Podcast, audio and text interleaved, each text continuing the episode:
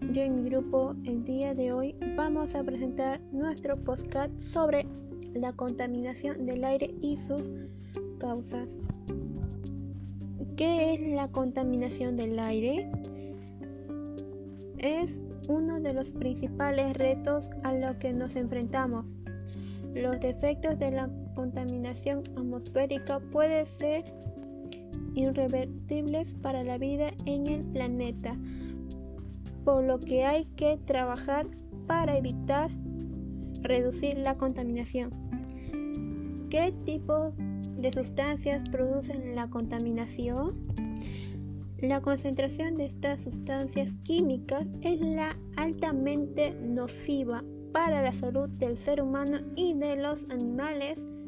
Estas sustancias son el monóxido de carbono, el dióxido de carbono, el dióxido de nitrógeno, el óxido de nitrógeno, el ozono de nivel del suelo, el material particulado, el dióxido de azufre, los hidrocarburos, el plomo. ¿Dónde se produce la contaminación del aire? Estas emisiones tienen cinco focos básicos producidos por el ser humano. Los procesos industriales y el uso de solventes e, en industrias químicas contribuyen la contaminación del aire y al calentamiento global. Transporte cerca del 25% de estas emisiones de CO2, dióxido de carbono, relacionadas con la energía proveniente del transporte. Agrícola. En este sector hay dos fuentes principales que producen el 24% de todos los gases de efectos invernaderos. Por un lado, la quema de residuos agrícolas y por otro lado, el metano y amoníaco que genera la ganadería. Residuos.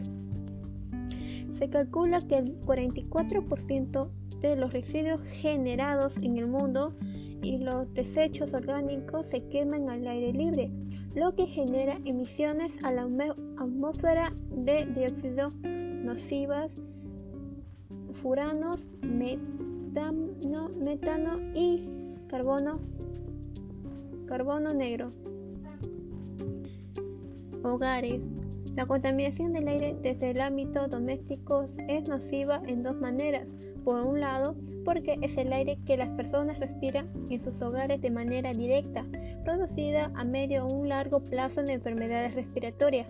Por otro lado, porque repercute en el aire exterior.